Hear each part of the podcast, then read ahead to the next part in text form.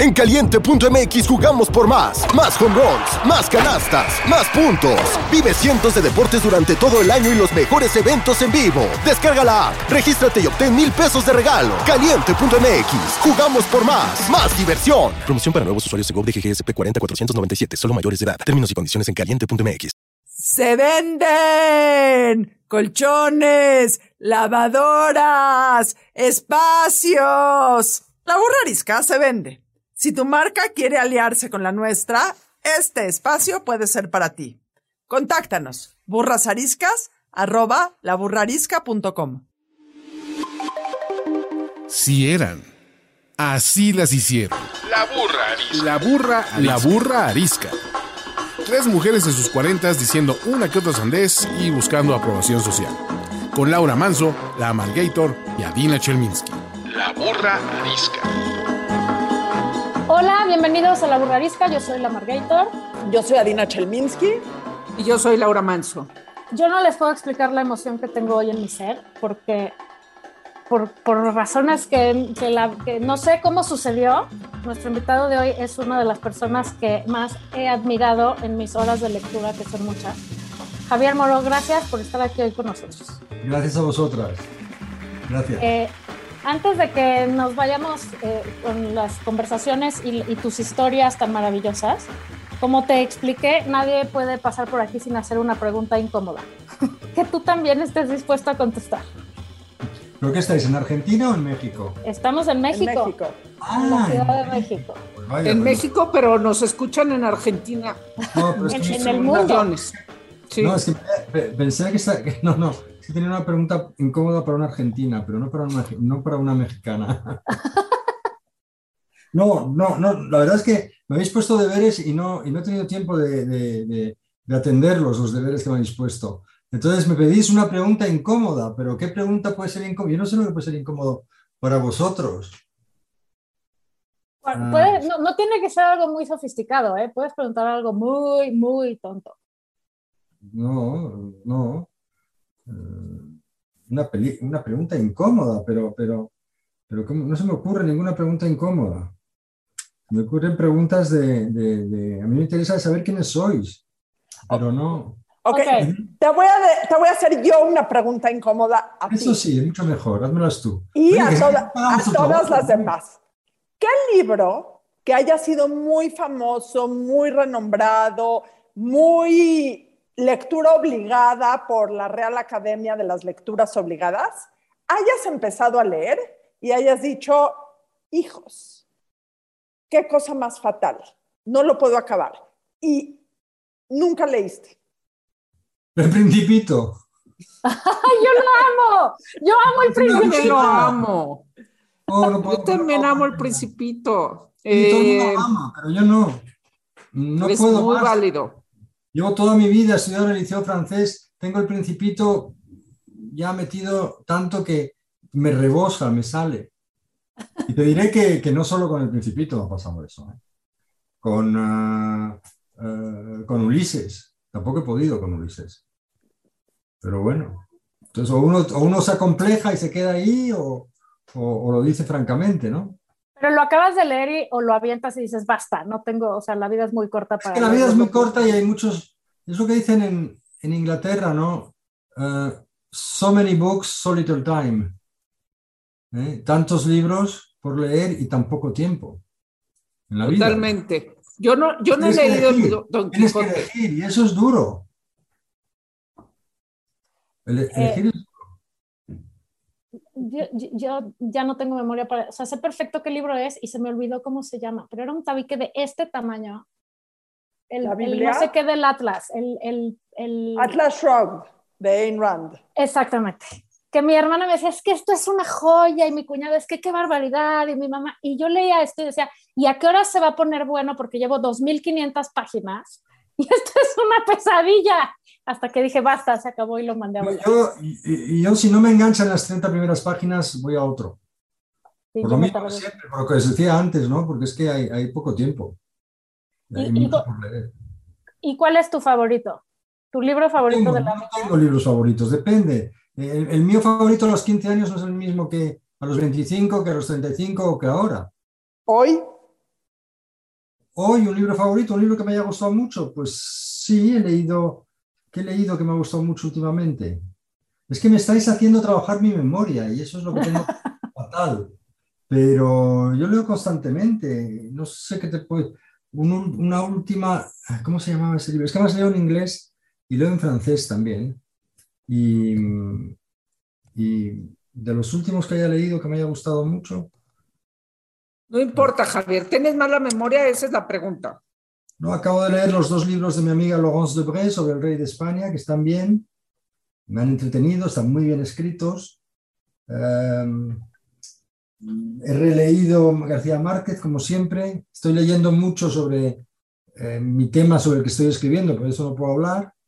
Y bueno, ¿sabes qué pasa? Que tampoco leo mucho por placer, porque tengo que leer tanto para escribir, que leer por placer es como un lujo, que solo puedo hacer entre libro y libro.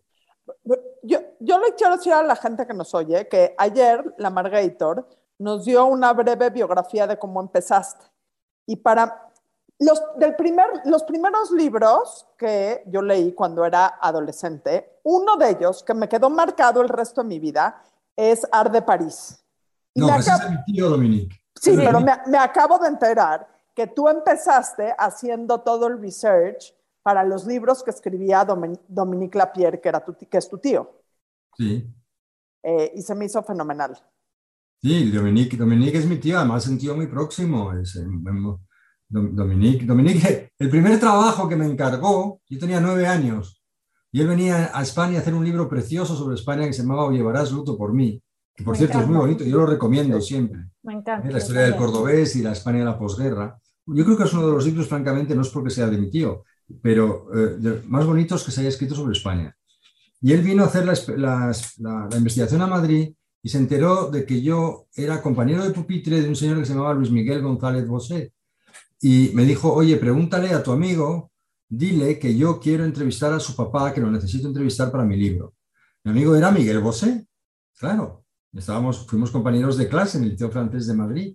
Yo le dije a Miguel, oye, que mi tío quiere conocer a tu padre, eh, vamos a intentar organizar el encuentro. Y en efecto, eh, Miguel se lo dijo a Luis Miguel Dominguín y, se reunieron. Eso fue la primera colaboración con mi tío. Luego hubo muchas. Luego, cuando escribió El Quinto Jinete, me mandó a Libia y a, Egipto dos meses para investigar toda la parte que ellos no podían investigar, porque al haber escrito O Jerusalén, el régimen de Gaddafi les tildaba de prosionistas.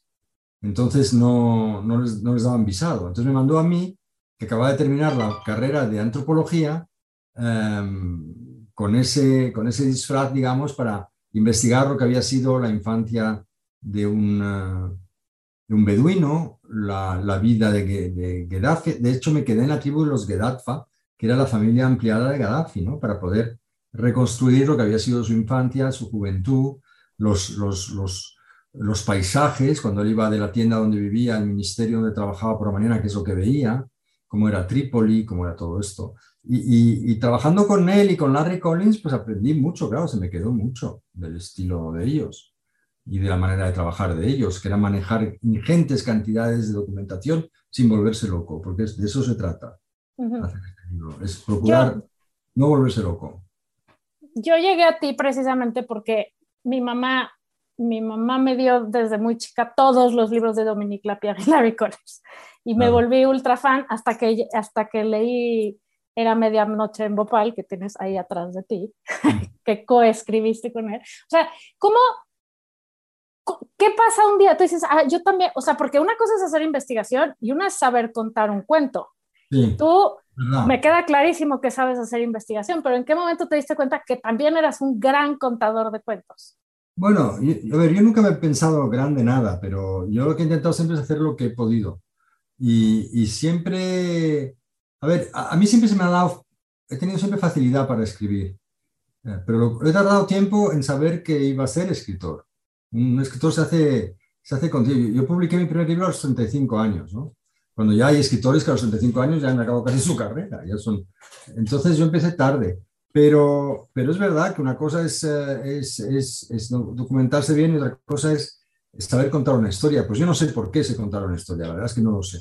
Porque tampoco soy un contador de historias orales buenísimo. Yo a mis niños, cuando eran pequeños, que les tenía que contar un cuento por la noche en la cama, era prácticamente siempre el mismo cuento y a veces cambiaba solo el nombre de algún protagonista o algo, pero no se me ocurrían muchas cosas tampoco. Em, yo creo que eso viene de, del primero de leer eh, y, me lo he preguntado a veces, pero, pero no, tengo, no tengo la respuesta.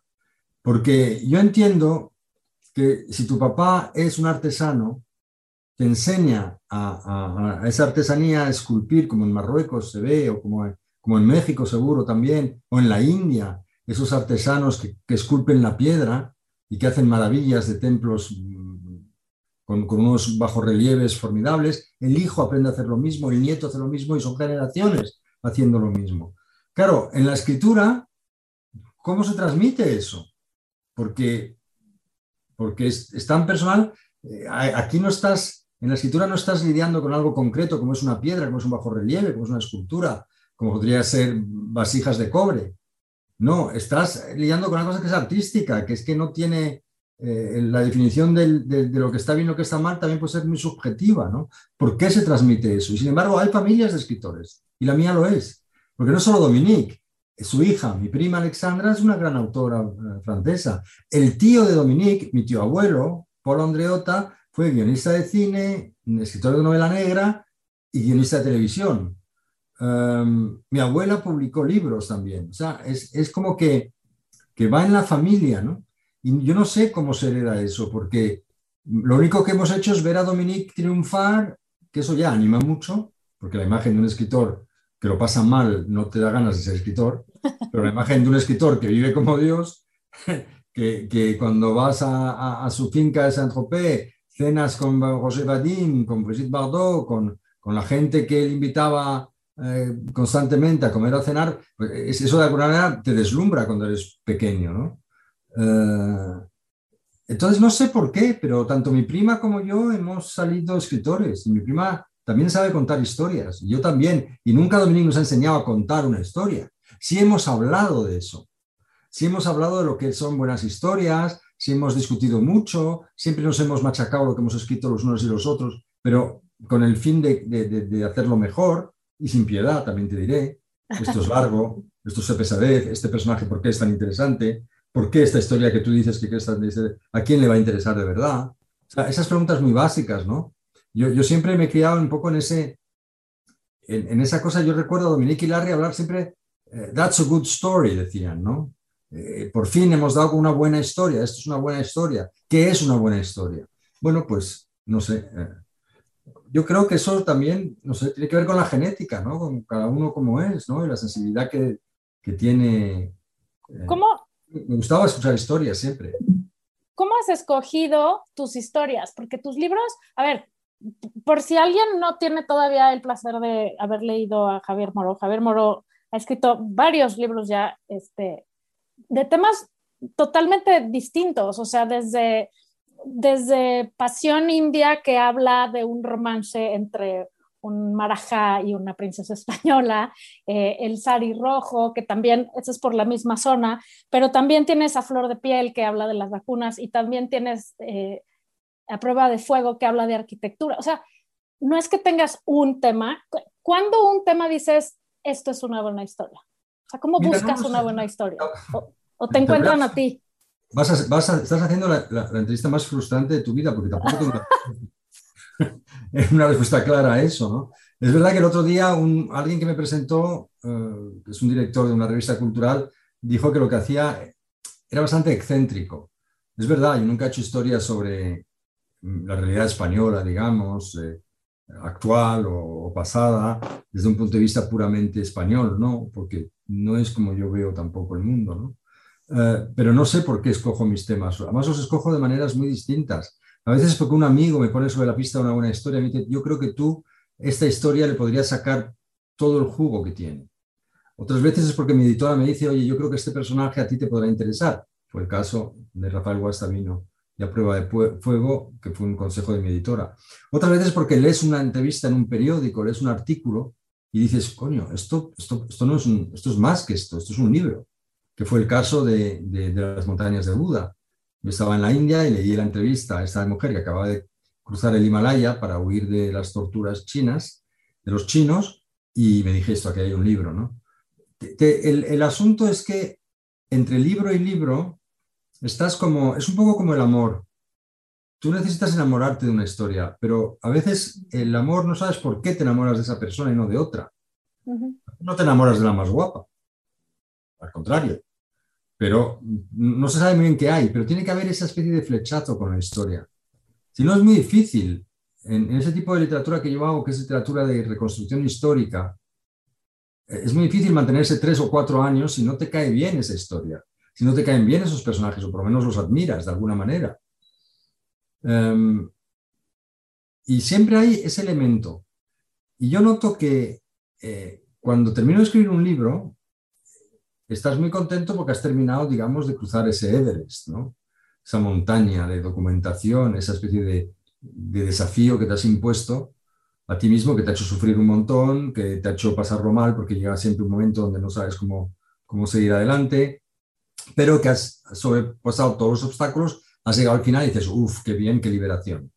Y tú mandas el, el manuscrito, lo mandas al editor y en efecto estás liberado, pero esa liberación te dura 10 días. hay que volver a empezar.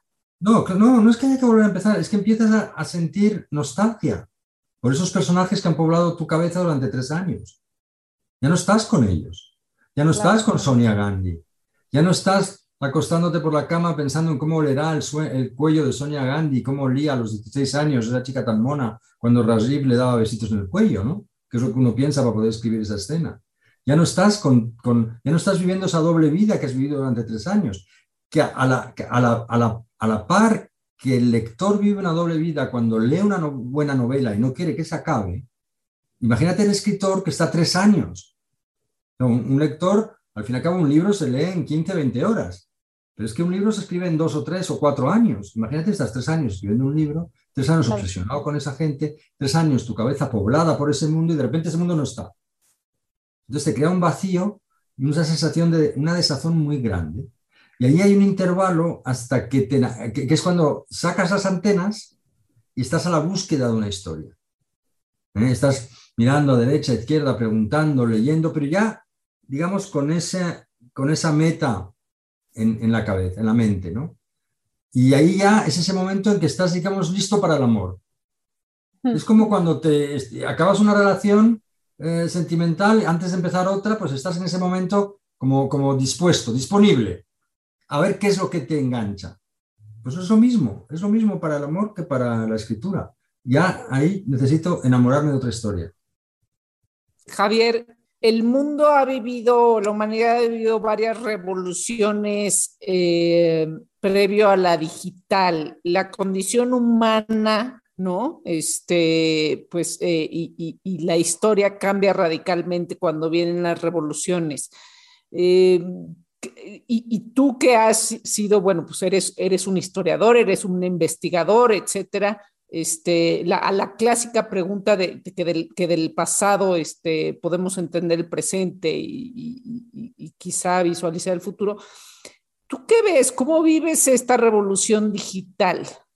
Ah, es una revolución absoluta. ¿Cómo, y, y, en la condición humana qué dirías? No, yo, yo lo que me da la impresión es que mi trabajo de escritor es un trabajo del siglo XIX.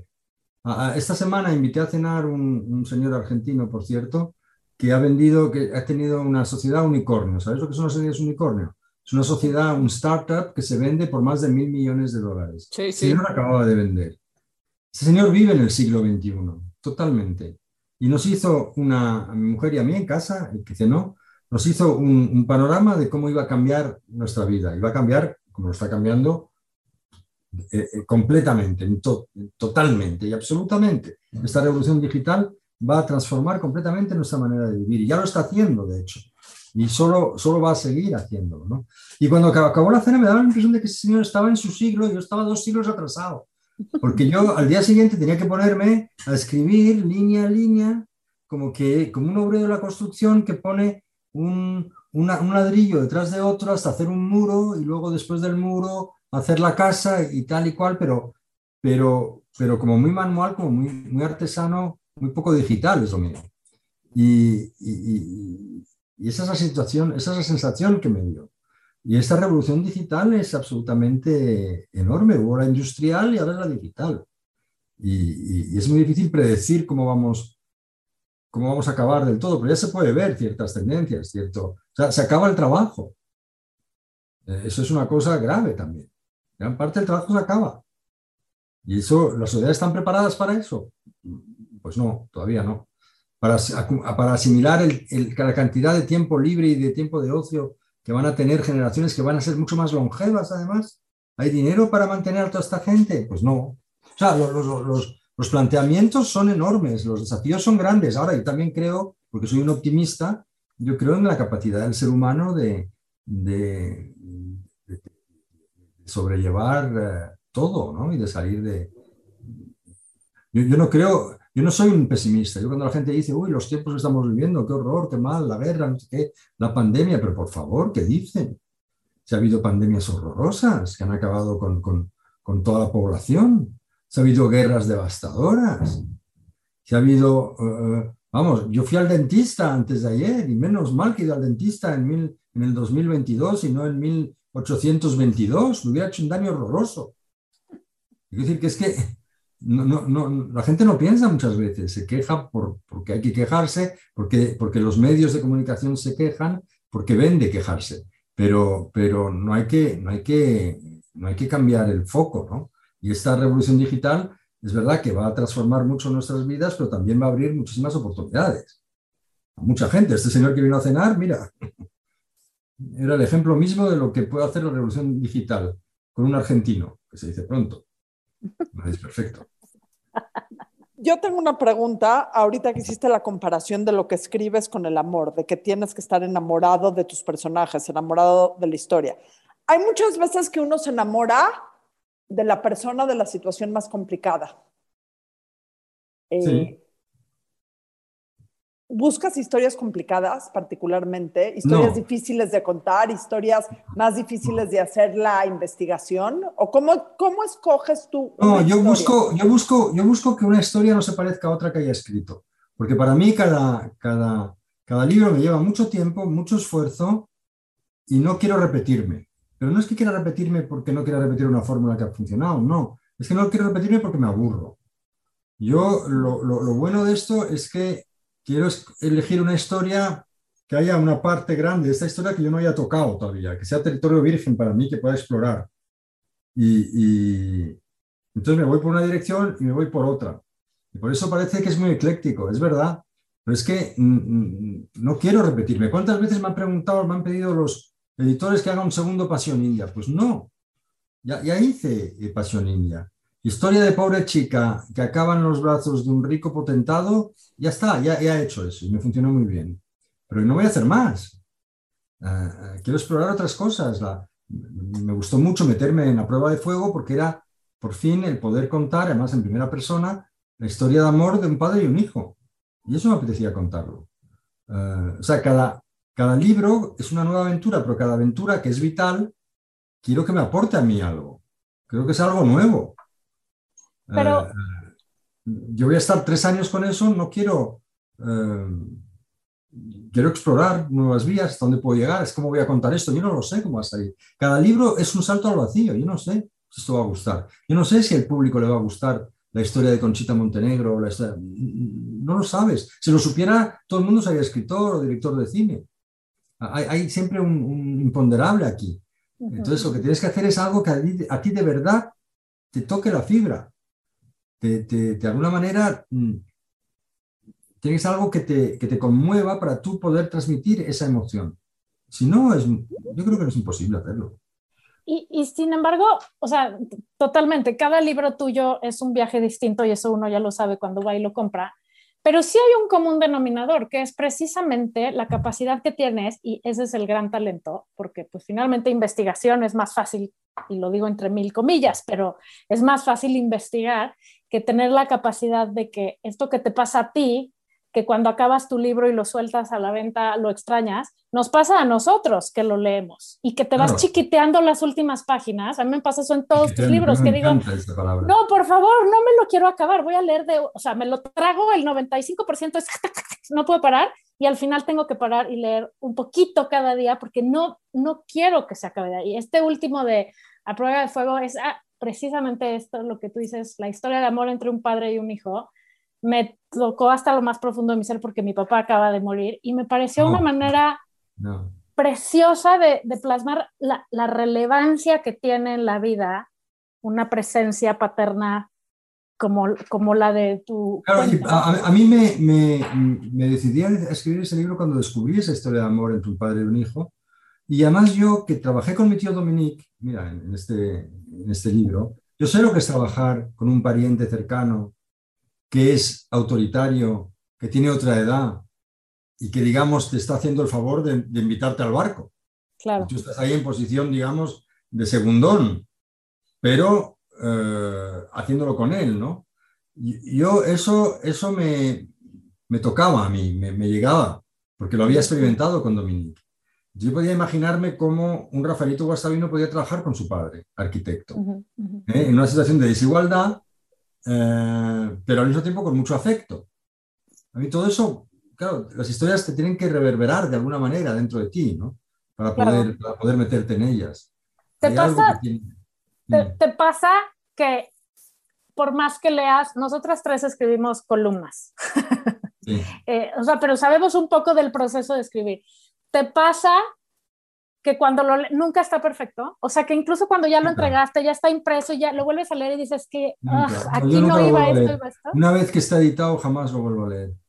Porque nunca... Además, me llevo unos chat, no, porque es que inmediatamente corregiría lo que estoy leyendo. Exacto. Quitaría o sea que eso aquí, nos pasa a todos, aunque no seamos Javier Moro. Sí, pero es que escribir columnas es muy difícil. Sí. Escribir corto y claro es lo muchísimo más difícil que escribir largo y complicado. Es lo más difícil del mundo, escribir una buena columna. Escribir corto es difícil. Sí. Sintetizar no, es no difícil. Sé hacer eso. sí. Javier, ¿qué, ¿qué le has enseñado tú a Dominique? Yo, pobre, no, no creo que ella le haya enseñado mucho. Él me ha enseñado más que yo a él, Se, seguramente. Pues, seguramente, pero, pero ¿qué le has enseñado tú? O sea, luego... Eso habría que preguntárselo a él, en todo caso. Pero no puede contestar porque él está en una situación física muy, muy tremenda. Él perdió la, la conciencia de sí mismo cuando se cayó hace 10 años. Tuvo un problema cerebral gordo y no lo ha recuperado. Entonces está un poco como una lechuga. Quiero decir que, que no me reconoce, ni sabe, él, ni sabe ya quién es él. Eh, yo creo que está feliz porque se le ve apacible, pero sin conciencia de sí mismo. Entonces ya no es él, ya no, hay, ya no hay posibilidad de intercambiar nada, ya es tarde para esa pregunta, ¿no? Para hacérsela a él, esa pregunta. Pero yo creo que a Dominique le aporté pues, una juventud que cuando él ya empezaba a dejar de ser tan joven eh, y él veía que tenía una fuerza en ese momento yo que en él declinaba, algo por ahí debió de ser el tema, ¿no? Uh, pero él siempre fue muy generoso conmigo y con su hija y con nosotros, con la familia. Él siempre quiso transmitirnos lo que él sabía, por si lo podíamos utilizar bien. Y yo creo que en eso uh, espero haber estado a la altura de lo que él me enseñó.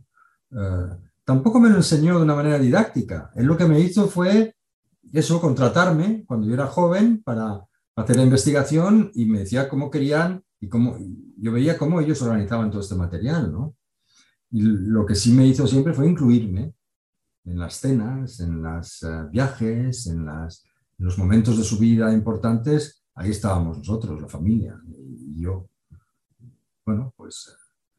Y luego yo creo que él estuvo muy contento de, de mi éxito, pero también es verdad, y por eso lo he puesto en Rafaelito Bogastavino, que él sentía una cierta rivalidad en ese momento. Eh, como que sí, que le gustaba, pero que había algo que le irritaba. ¿sabes? Porque ya pasaba de ser, eh, claro, de ser, estar por debajo a tal. Es ser, que el ego es el ego, ¿no? Claro, el ego es el ego y él tenía un ego muy fuerte, pero uh, las cualidades que él tenía de generosidad, y eso lo probó con su con la ONG que fundó en la India, con la manera en que trataba a la gente alrededor suyo, ¿no? Eso era eh, fabuloso. Dominique era un gran señor. Fíjate, hablo en pasado de él porque aunque esté vivo, ya no es lo mismo. Pues sí. ¿Cuál? Ya sé que igual que los hijos, o sea, uno quiere a todos sus hijos, pero tiene afinidades particulares por no decir favoritos. De Hombre. tus libros, ¿cuál sería, o sea, cuál le tienes un cariño particular que dices este? Yo, yo tengo mucho cariño a Era Medianoche en Bhopal, porque pienso que es un buen libro. Pienso que era un tema muy, muy difícil de escribir y que salimos bastante bien del, del- del- del challenge. Y sobre todo porque fue un libro que escribí con Dominique, además, y es el libro que me enseñó a conocer la India. Porque me quedé siete meses en una ciudad de provincias, en Bhopal, entrevistando a toda la capa, todas las capas de la sociedad india, y ahí es cuando conocí de verdad el mundo de la India. Ahí es cuando me enamoré de la India, aunque allá había ido muchas veces, ya me había deslumbrado muchos aspectos de la sociedad india, ya había descubierto historias formidables, ya me inspiraba. Cuando hice el libro de Bhopal, conocí de verdad la India. Y eso, me- eso es algo que me aportó ese libro, ¿no? Y tengo especial cariño pues, porque es el libro que no hice solo también, es el único que hice con Dominique. Pero luego los otros están ligados a partes de mi vida y, y todas esas partes de mi vida, pues he conocido gente, me he metido en, he hecho viajes interesantísimos, me he metido en otras sociedades y de todos tengo recuerdos buenísimos. No puedo decir de, de esto, esto es mejor recuerdo que el otro, ¿no? De Christophe Wu, el personaje del, de- del, del pie de Jaipur, sigo, además sigo, sigo la amistad y digo que cada libro por lo menos me trae un amigo nuevo. Es verdad, es un amigo que luego me, y me dura toda la vida, ¿no? Entonces, cada, cada libro eh, está vinculado a una, a una parte de mi vida y no hay una que pueda decir que ha sido des- desdeñable o peor que la otra, ¿no? ¿Qué disfrutas más, la investigada o la armada del libro? O sea, La investigada. ¿sí? Sí, porque la investigada hablo con la gente, eh, sueño el libro, eh, lo preparo en la mente, eh, voy descubriendo, es- hay esa cosa de descubrir. eh, es, es más, es más, digamos, es más divertido. Y luego, y luego no estás tan solo, es que lo otro es una soledad espartana. Lo otro es tac, tac, tac, tac, todos los días con un horario y hasta que no salga, no salga. Y estás enfrentado a ti mismo. Ahí sí que no hay escapatoria. Lo otro es duro. Lo que pasa es que dentro del otro también hay momentos buenos y momentos peores. Pero es mucho más duro que la, que la investigada. Javier, sabemos que te tienes que desconectar porque tienes muchísimas cosas que hacer, pero quiero hacer una pregunta. Dentro de este programa hablamos mucho de la ondita, de esa gente que tiene como esta capacidad de, no sé si es un mexicanismo muy fuerte, pero esa cosa que no se puede explicar, que los hace atractivos o atractivas. Dinos algo de todos tus personajes, de los personajes sobre los que has escrito, principales o secundarios.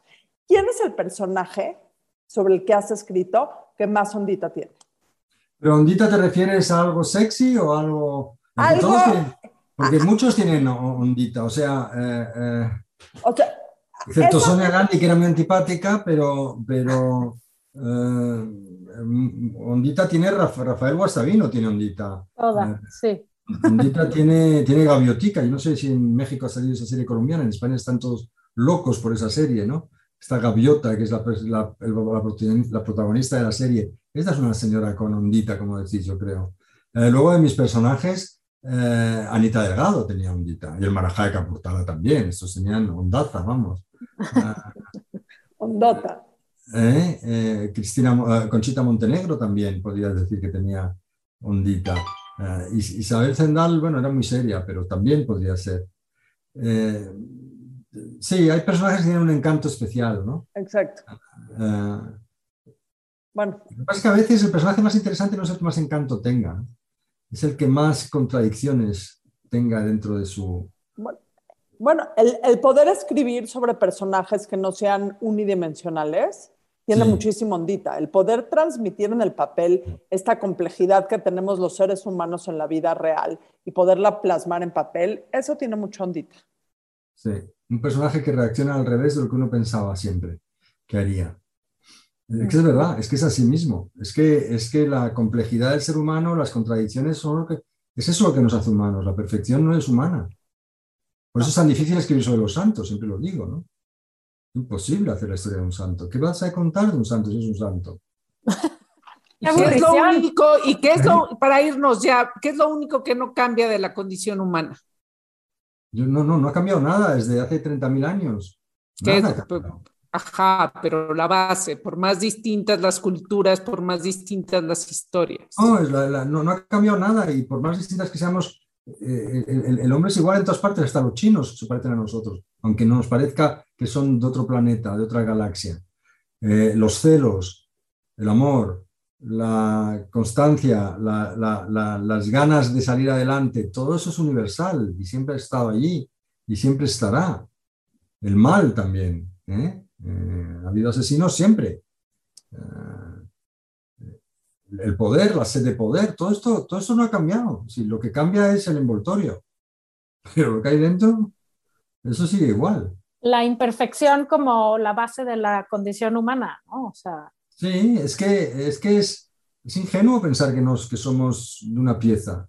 Eh, ¿no? Todo el mundo tiene su lado oscuro y todo el mundo tiene un lado, todo el mundo tiene contradicciones. Es, es ahí donde es interesante. Eh, ¿Os acordáis del personaje de Los Soprano? Era formidable. Engañaba a su mujer, mataba a sus rivales, eh, pero era un padrazo. Adoraba a sus hijos. Hubiera hecho lo que fuese por sus hijos, pero, pero traicionaría a su amigo más cercano. El doctor Balmis, el personaje de A Flor de Piel, que quería salvar el mundo y monta esta expedición fabulosa para salvar el mundo, pero abandona a su hijo. Es, es- es ahí donde el ser humano es interesante. No en la las certezas. En las contradicciones. Oye, Javier, qué honor eh, poder Nada. contar contigo, aunque sea un ratito de tu vida. Yo en lo particular me siento muy honrada y te agradezco mucho tu tiempo. Muchísimas gracias a vosotras. Muchas gracias. Hasta luego. Gracias, Javier. Chao. Hasta otro día. Chao. Esto fue La Burra Arisca. La burra arisca. La burra arisca. arisca. Tres mujeres en sus cuarentas diciendo una que otra sandez y buscando aprobación social. Con Laura Manso, La Amargator y Adina Chelminsky. Una producción de Antonio Sempere para finísimos.com. La burra arisca.